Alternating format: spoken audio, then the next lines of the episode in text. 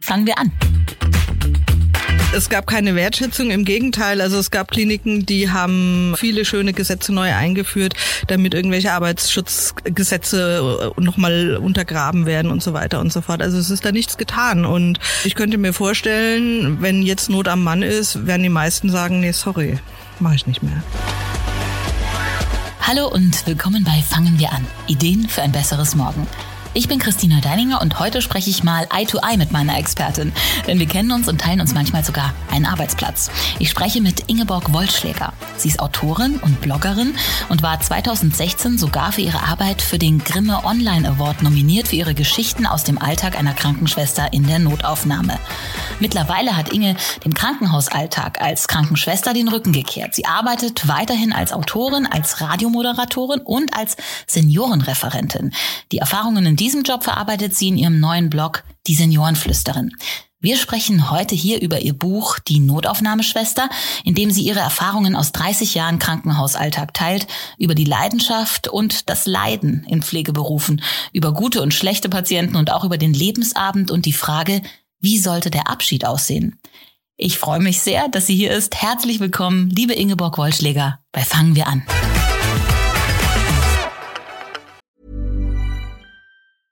Hiring for your small business? If you're not looking for professionals on LinkedIn, you're looking in the wrong place. That's like looking for your car keys in a fish tank.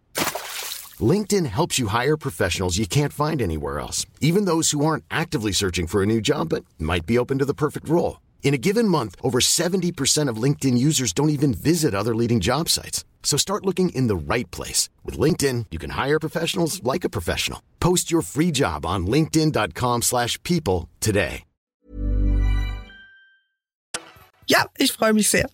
Die erste Frage, die ich an dich habe, Ingeborg. Wie glücklich warst du zu Beginn der Corona-Pandemie vor zwei Jahren, dass du dich vom Notaufnahmealltag und im Krankenhaus vorher schon verabschiedet hast? Auf einer Skala von eins bis zehn ungefähr bei zwölf. Okay. ja, doch, ich war sehr froh.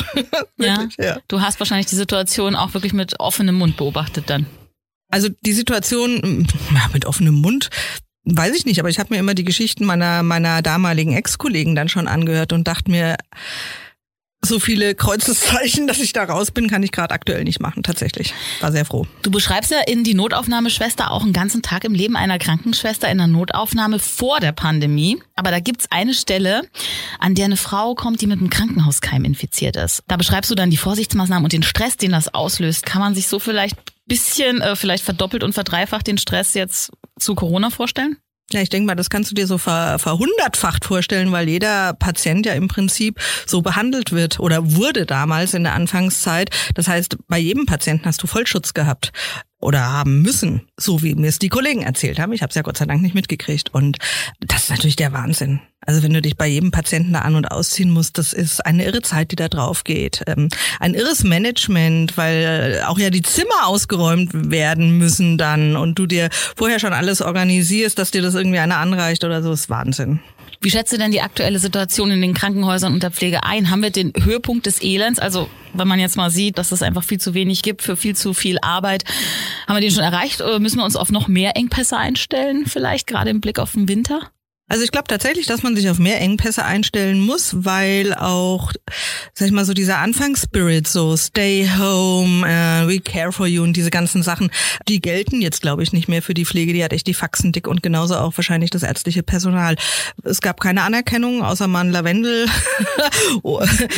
so, es, es gab keine Wertschätzung, im Gegenteil. Also es gab Kliniken, die haben äh, viele schöne Gesetze neu eingeführt, damit irgendwelche Arbeitsschutzgesetze und nochmal untergraben werden und so weiter und so fort. Also es ist da nichts getan. Und ich könnte mir vorstellen, wenn jetzt Not am Mann ist, werden die meisten sagen, nee, sorry, mache ich nicht mehr. Also die Erpressbarkeit sozusagen, die noch vor einigen Jahren stattfinden konnte, weil es ja die armen Patienten sind und um deren Leben es geht, das funktioniert nicht mehr.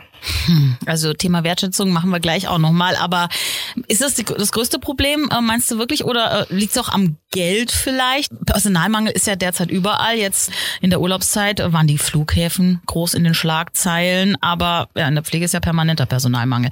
Liegt es vor allem am Geld oder was sind die wichtigsten Gründe? Was meinst du?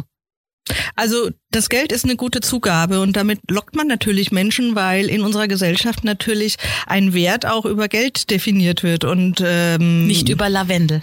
Nicht über Lavendel. so ist nun mal hier das Gesetz in unserem schönen Land. Und wenn ich halt die Leute nicht anständig bezahle, muss ich mich auch nicht wundern, wenn ich keine Leute habe. Also das ist schon mal der erste Anreiz und der nächste ist, dass halt einfach diese Krankenhausstrukturen ähm, komplett an die Wand gefahren wurden über Jahre und man jetzt auch keine großen Anstrengungen bisher unternommen hat, also weder jetzt in der Corona-Zeit noch schon davor, wo es theoretisch abzusehen war, dass das hier gerade ähm, wirklich mies wurde.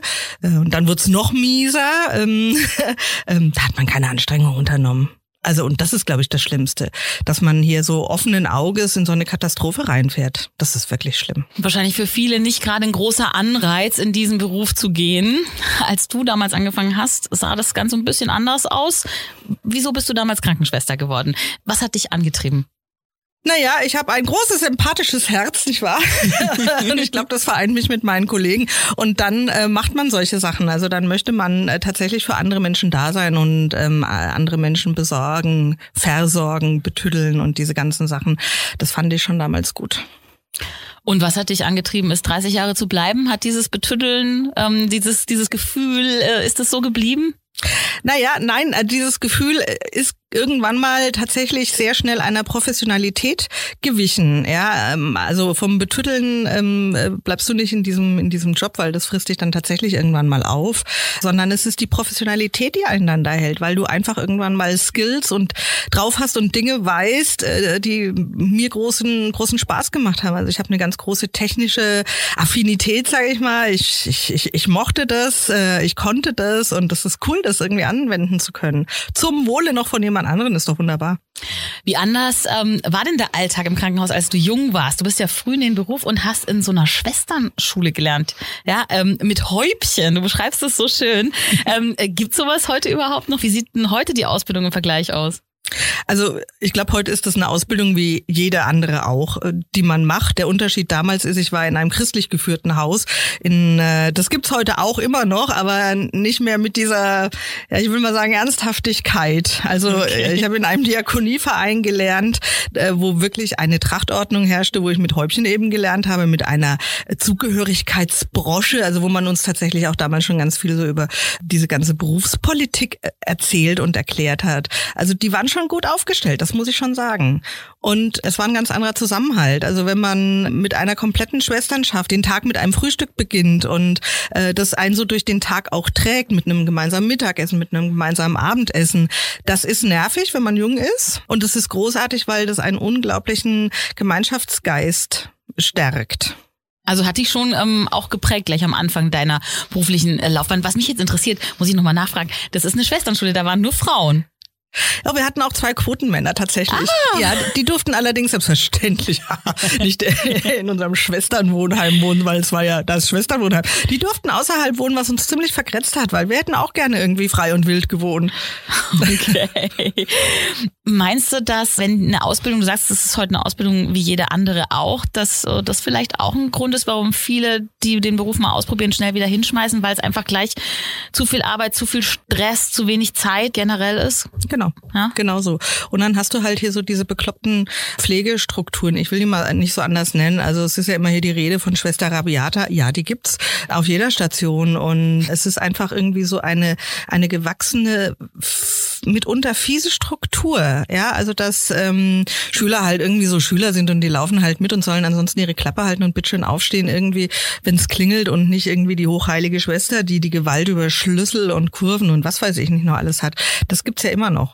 Also anstatt, dass man sich die zieht, die da neu kommen und sagt, hey, toll, dass du da bist und jeden Tag roll ich den roten Teppich aus, weil du bist unsere Zukunft, yay, werden die halt irgendwie so weggenervt. Mhm. Und allein das ist schon irgendwie kein guter Umgang miteinander. Und das ist schade. Das stimmt. Wer sich äh, für den Beruf interessiert und sich vielleicht vorab für die verschiedenen äh, Persönlichkeitstypen, die da so zum Beispiel in so einer Notaufnahme, äh, mit denen man da zu tun hat, der sollte mal in deinem Buch nachlesen, finde ich sehr, sehr schön. Da hast du ja verschiedene KollegInnen mal beschrieben, ne? Mhm.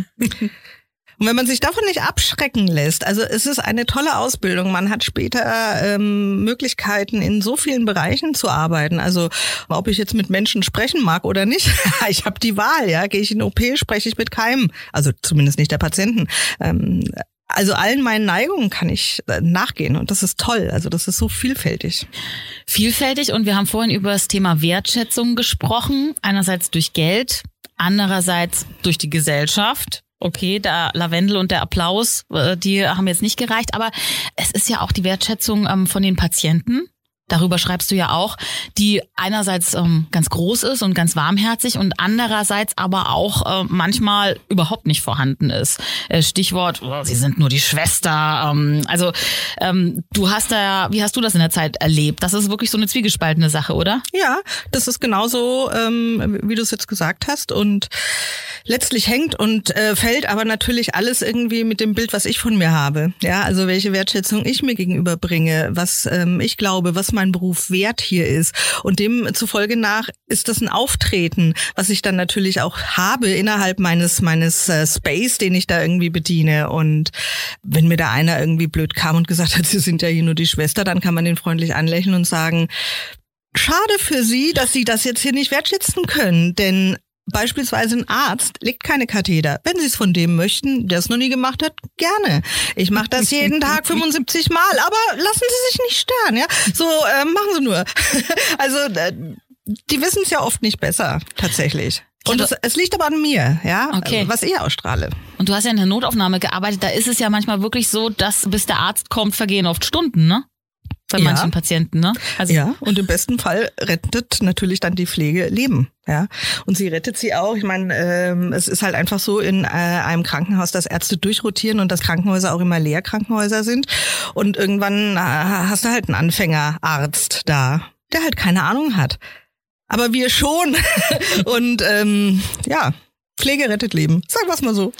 Und dass ähm, manche Menschen so in die Notaufnahme kommen, darüber schreibst du ja auch mit so einer Erwartungshaltung oder auch mit ja vielen Lappalien und denken, so jetzt, ich bin hier, Mittelpunkt der Welt, hallo, ich möchte nicht mehr warten. Das beschreibst du ja auch. Ist das so ein Phänomen unserer Zeit oder war das schon immer so, dass es solche Leute gab? Also ich kann mich in diesen ganzen 30 Jahren nicht zurückerinnern, dass das mal äh, früher tatsächlich so war. Es ist ein Phänomen unserer Zeit, ähm, was sich sicherlich irgendwie soziologisch einen äh, schlüssig erklären lässt. Ich denke, es hat sich durch Corona ein bisschen verändert, weil dann die Leute wirklich Angst hatten, ins Krankenhaus zu gehen und das stellenweise tatsächlich auch zu einer Unterversorgung kam von den Leuten, weil die gedacht haben, hm, ich habe jetzt Herzweh, ach lass mal lieber nicht gehen, weil dann habe ich hier so ein Gerödel mit Corona oder Kriegs oder wie. Ähm, also äh, das ist so die eine Geschichte. Geschichte. Und das andere ist, natürlich ist jeder Mensch Mittelpunkt seiner Welt. Und wir leben aber halt in so einer Gesellschaft, wo jeder immer sofort das bekommt, was er gerne möchte. Und so ist es halt auch bei Krankheiten. Hm. Und da kann man natürlich irgendwie immer zuallererst mal vor Beginn eines Gesprächs fragen, was möchten Sie denn, ja? Und äh, wenn es dann äh, eine Krankmeldung beispielsweise ist, dann ist klar, da sind Sie hier nicht richtig aufgehoben, weil eine Notaufnahme schreibt keine Krankmeldungen. Eine Notaufnahme ist jetzt mal runtergebrochen, dazu da, das Leben zu erhalten. Und so, that's it. Wenn du äh, von der Notaufnahme erzählst, leuchten deine Augen. Ach, ich hab's geliebt. Ja. Und ich lieb's immer noch. Ja. Aber jetzt die Frage, warum hast du den Beruf an den Nagel gehängt? Weil es unfassbar anstrengend ist und immer anstrengender über die Jahre wurde. Also äh, so das Patientengut, was sich da verändert, ähm, das ist so das eine. Also auf der einen Seite kommen äh, alle mit ihren Pille-Palle-Geschichten, auf der anderen Seite kommen aber die, weil wir ja jedes Leben verlängern, bis zum geht nicht mehr mit unfassbar multimorbiden Erkrankungen, Erscheinungen, was weiß ich nicht noch alles. Also da ist schon mal irgendwie so eine Grätsche, die gehandelt werden muss. Man darf den Schichtdienst nicht vergessen. Also so ein Dreischichtsystem macht was mit einem. Ich bin jetzt über vier Jahre aus dem Beruf. Ich merke einfach immer noch diese Auswirkungen, ja, dass ich nachts schlecht schlaf oder irgendwas dergleichen ist. Also das, ähm, das, das merke ich immer noch. Und dieser unfassbare, diese unfassbare Anspannung. Also das ist schon das, was ich geliebt habe, was mir liegt, also was ich gut aushalten kann und was halt auch unfassbar viel ist. Mhm. Ja, das darf man nicht vergessen. Also es, ähm, man muss sich halt mal irgendwann entscheiden. Also ist es mir das wert, hier durch die Notaufnahme zu schweben und bin halt einfach irgendwann mal selber irgendwie kaputt oder sorge ich für mich und schaue, dass ich hier irgendwie einen Absprung schaffe? Absolut, absolut richtig. Ähm, muss jeder mal in sich gehen, ähm, in jedem Job, denke ich. Und irgendwann war es dann tatsächlich auch so, dass einer meiner, also äh, derjenigen, die so alt waren ungefähr wie ich, tatsächlich einer nach dem anderen ging, aus genau den Gründen. Also jetzt nicht, weil sie es nicht mehr mochten, sondern weil hier der Rücken kaputt war und da äh, ein anderes Angebot gelaufen. Ja. Und dann ist man irgendwie hier so, so, so ein Alter in Anführungsstrichen. Ich wollte gerade sagen, du bist ja noch nicht alt. Ah, da waren die ganzen Kinder da. und da musste man hier irgendwie auf die ganzen Kinder aufpassen. Und das, also wenn man da irgendwie so lange Schüler eingelehrt hat, dann ist auch mal, oder eingelernt und eingearbeitet hat, dann ist auch mal irgendwann gut. Also auch bei, ist es gut. Es ist gut und du bist jetzt nicht mehr Krankenschwester, aber du bewegst dich immer noch so im weitesten Umfeld der Pflege und du hast mir, das muss ich jetzt wirklich sagen, im Vorfeld gesagt, du hättest jetzt einen Job, der, also hast du so gesagt, wahr gewordene feuchte Traum aller Menschen in der Pflege ist. Wow. Was machst du jetzt genau? ich habe tatsächlich mit Pflege null, nix, nada, niente mehr am Hut. Ja, okay. Aber ich habe jetzt einen Job, in dem ich im Prinzip all das, was all die Jahre zu kurz gekommen ist, äh, ich ausleben kann. Also sprich, Gespräche führen, mich mit den Leuten zusammensetzen und Zeit zu haben für die Menschen. Und das ist großartig. Ich bin jetzt die, wie es immer so schön heißt, die Seniorenreferentin meiner Kirchengemeinde geworden im Hauptberuf. Und äh, was bedeutet, dass ich für die Senioren in diesem Gemeindegebiet zuständig bin. Die besuche ich zu Hause, die besuche ich in den Altenheimen, die auf diesem Gemeindegebiet liegen. Ähm, mache mit denen Gruppen und Kreise, ich mache mit denen Unternehmungen. Ja, und ich habe ganz, ganz viele Gespräche mit denen. Das ist jetzt medizinische Versorgung für die Seele so ein bisschen. Hört ja, sich das an? Schon. Ja. Ja, na, und nebenbei ist es natürlich auch immer, also das Krankenschwesterntum lässt einen nicht na, äh, das, das lässt einen nicht los, ja.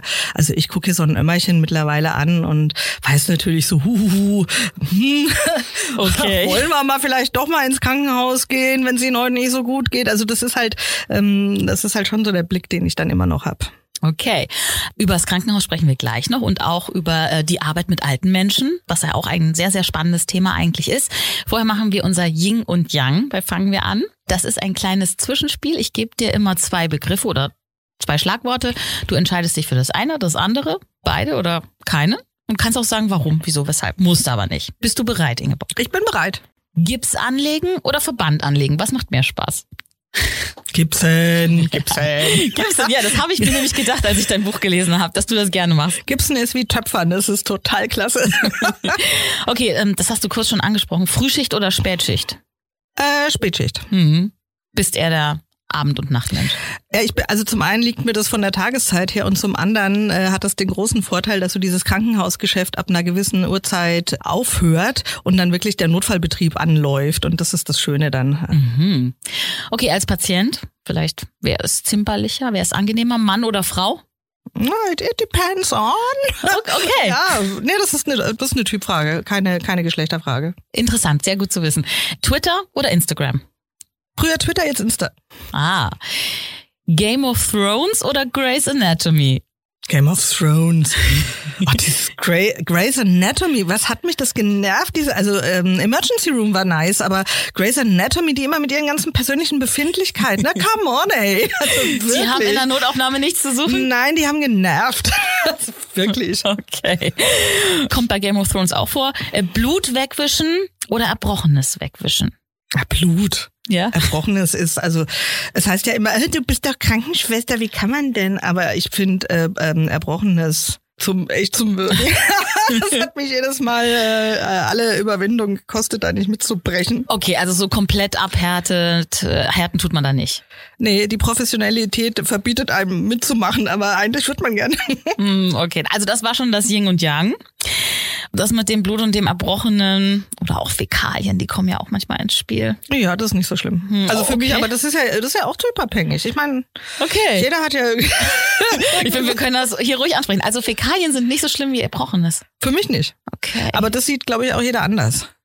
Also hier so mit meinen Kindern beispielsweise, da war mein Mann immer hier der Fex, was Erbrochenes irgendwie anbetrifft, weil da hätte ich ja, wie gesagt, am liebsten irgendwie mal gleich mitwürgen können. Aber vollgemachte Windeln, pff, ja, geht schon.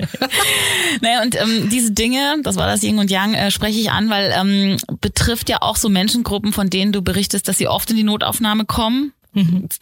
Zum Beispiel Menschen, die sehr viel Alkohol konsumieren. Die zählen auch zu den sogenannten Drehtürpatienten. glaube ich. Ja, Was- na, was- na, mit, nein? mit, na, nicht ganz. Also das äh, können die. Äh, Drehtürpatienten sind eher die, die quasi äh, vorne reinkommen, einmal durchgeschleust werden, hinten rausgehen und dann gleich wieder von vorne. Also das betrifft tatsächlich kann mal Alkoholiker betreffen, äh, so hier so die Quoten äh, Alkoholiker der Stadt oder so, aber eher doch alte, krachkranke Menschen. Ja, Eher also die. das sind die Drehtürpatienten. Ist das wirklich so ein Begriff, den ihr Ja. da benutzt? Ja, Okay. ja.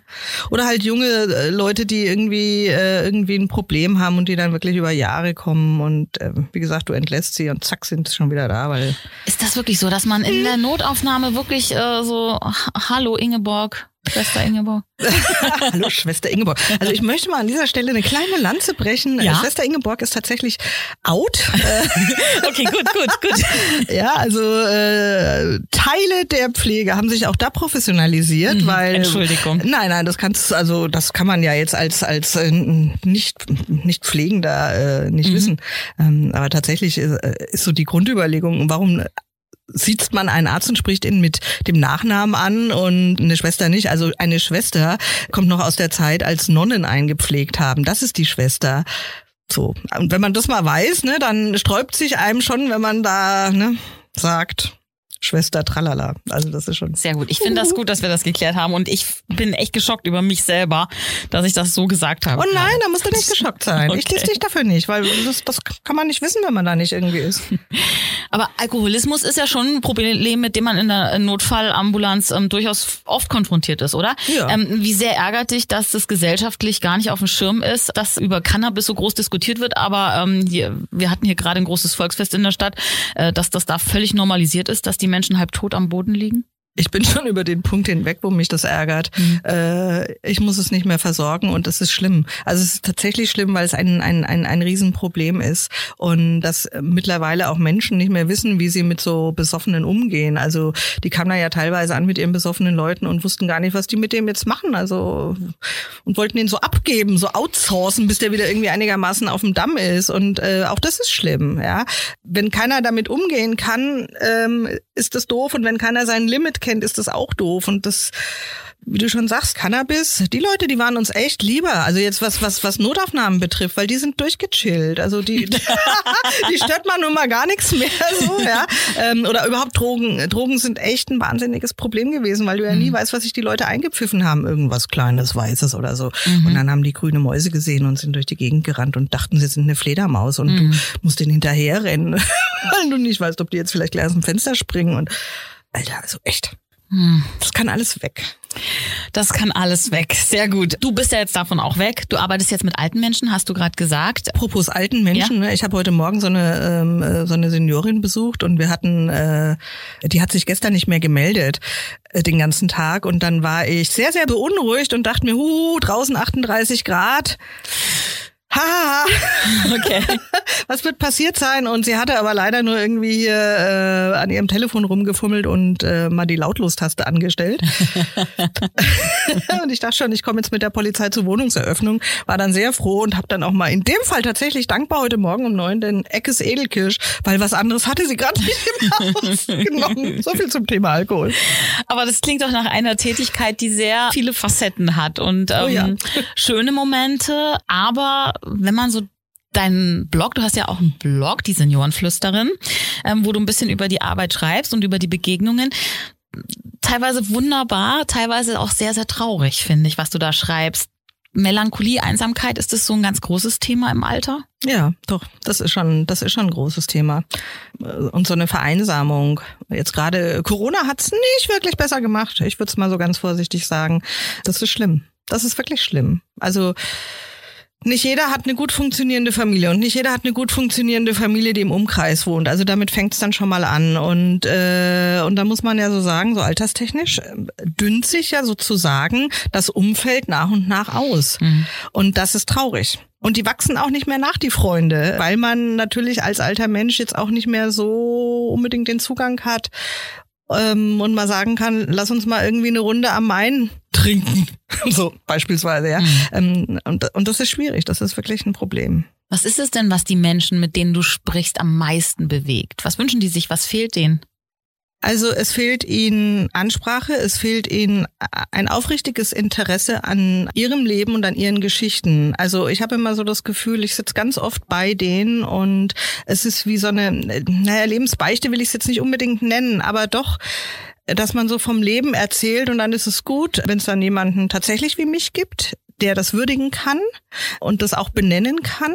Also das habe ich über die vielen Jahre gelernt, auch in der Notaufnahme. Es geht ja immer darum, irgendwie Menschen auch äh, ein Stück weit, wenn es gerade nicht hakt, in ihre Ressourcenkraft sozusagen wieder zu bringen. Also das fehlt. Und würde ich sagen, eine gewisse körperliche und Sinnlichkeit. Es ist ja keiner mehr da, der sie, sag ich mal, anfasst oder streichelt. Ne? Ich sitze da jetzt nicht und streichel meine Senioren die ganze Zeit, aber ich merke, wenn ich die mal so berühre, wie sich was verändert.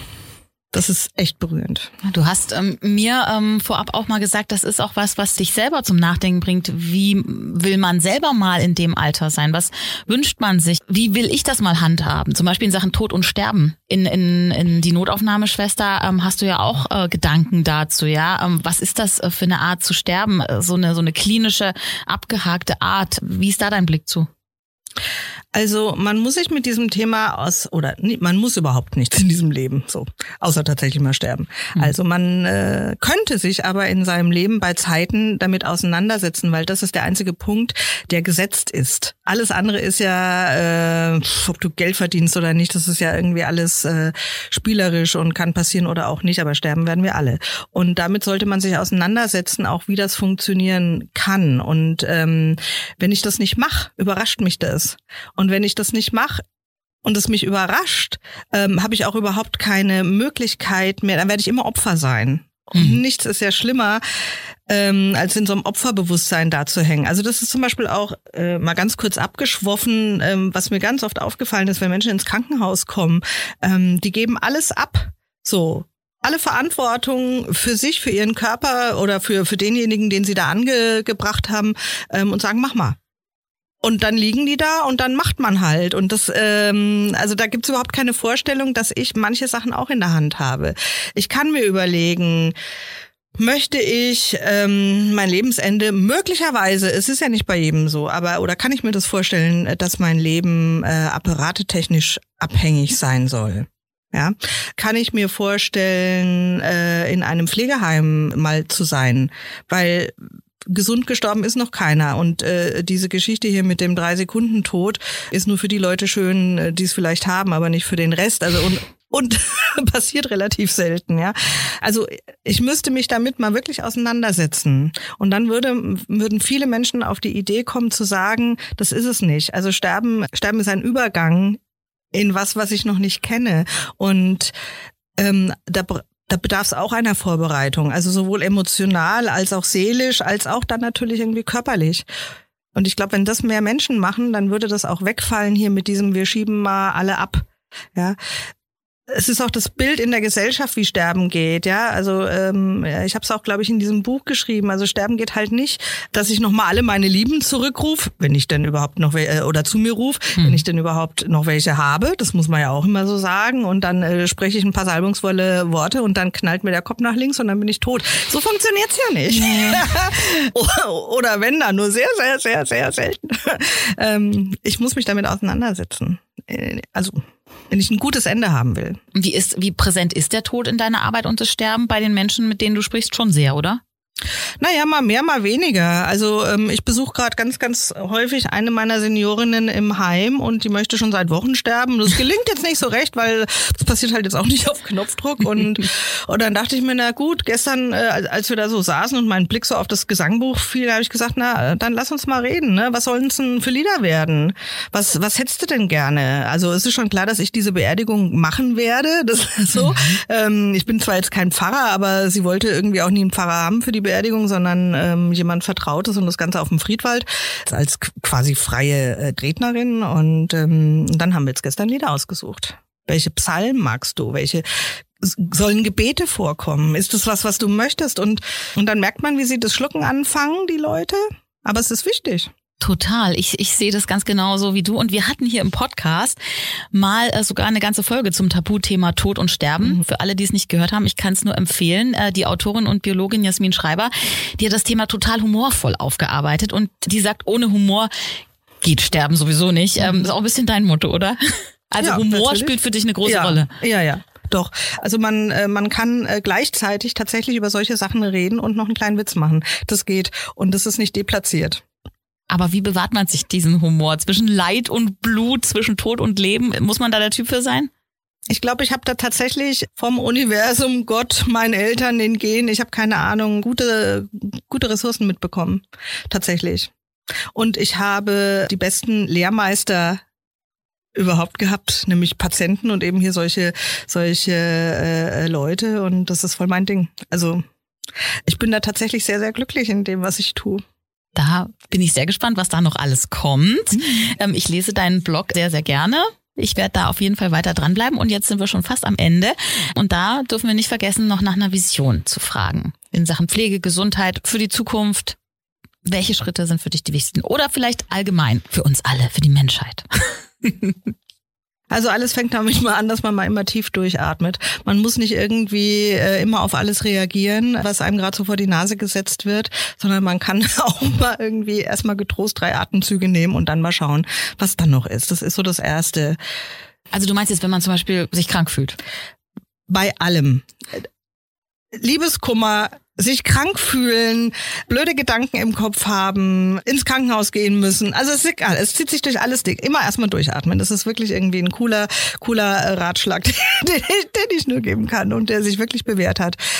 Für eine Gesellschaft würde ich mir tatsächlich irgendwie wünschen, dass man den anderen nicht vergisst, der so neben einem sitzt. Also dass einem das nicht egal ist. Äh, wenn ich über mir keine Geräusche mehr höre und ich weiß, dass da ein alter Mensch wohnt, mal nachzufragen, mal zu gucken, ja, und das nicht aus dem Blick zu lassen, dass all das, was ich ja in ein in ein Leben hineingebe und in eine Gesellschaft, ich das ja auch in irgendeiner Art und Weise wieder zurückbekomme. Also das ist ja so Hashtag Karma, Hashtag, was weiß ich. Mhm. Aber ich glaube da tatsächlich daran. Also es ist gut, wenn man man den anderen nicht aus dem Blick verliert und dann regelt sich alles. Ja. Wenn es einem gelingt, einen mitfühlenden Blick auf den Nächsten auch zu haben, ja. Also bloß weil einer jetzt brunzhummel dumm ist und nicht meinem Intellekt oder meiner Lebensart äh, entspricht, ist es ja per se nicht gleich irgendwie ein grottiger Mensch. Mhm.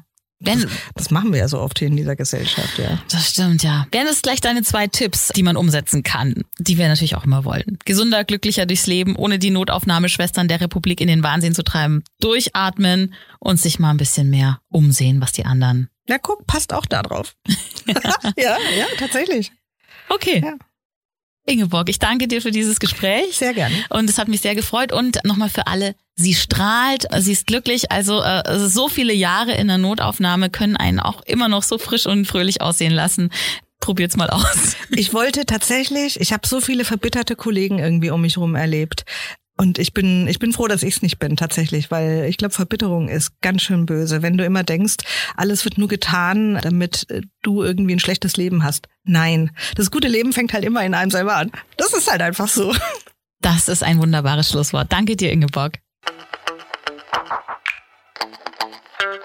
Das war Fangen wir an. Ideen für ein besseres Morgen. Wenn ihr neugierig geworden seid und Lust habt auf mehr, Ingeborg Wollschlägers Buch Die Notaufnahmeschwester, ein Alltag zwischen Leben, Tod und Wahnsinn, ist im Penguin Verlag erschienen. Ich bin Christina Deininger und ich freue mich, dass ihr dabei wart. Ich hoffe, ihr habt was mitgenommen und fangt vielleicht wirklich spätestens morgen an, was in eurem Heute für unser aller Zukunft zu verändern. Egal, was euch gerade beschäftigt, aufregt oder wehtut, atmet erst einmal ein paar Mal tief durch. Begegnet anderen mit einem Lächeln und verliert nie euren Humor, auch nicht, wenn die Hütte brennt und vergesst nicht, dass das Leben endlich ist. Sorgt vor für den Fall der Fälle, denn der Tod kommt irgendwann, ob wir es wollen oder nicht. Wir freuen uns über eure Rückmeldung. Am meisten natürlich über eine Bewertung auf der Podcast-Plattform eurer Wahl oder per Mail an podcast.penguinrandomhouse.de. Und jetzt einfach abonnieren und keine Folge mehr verpassen. Fangen wir an.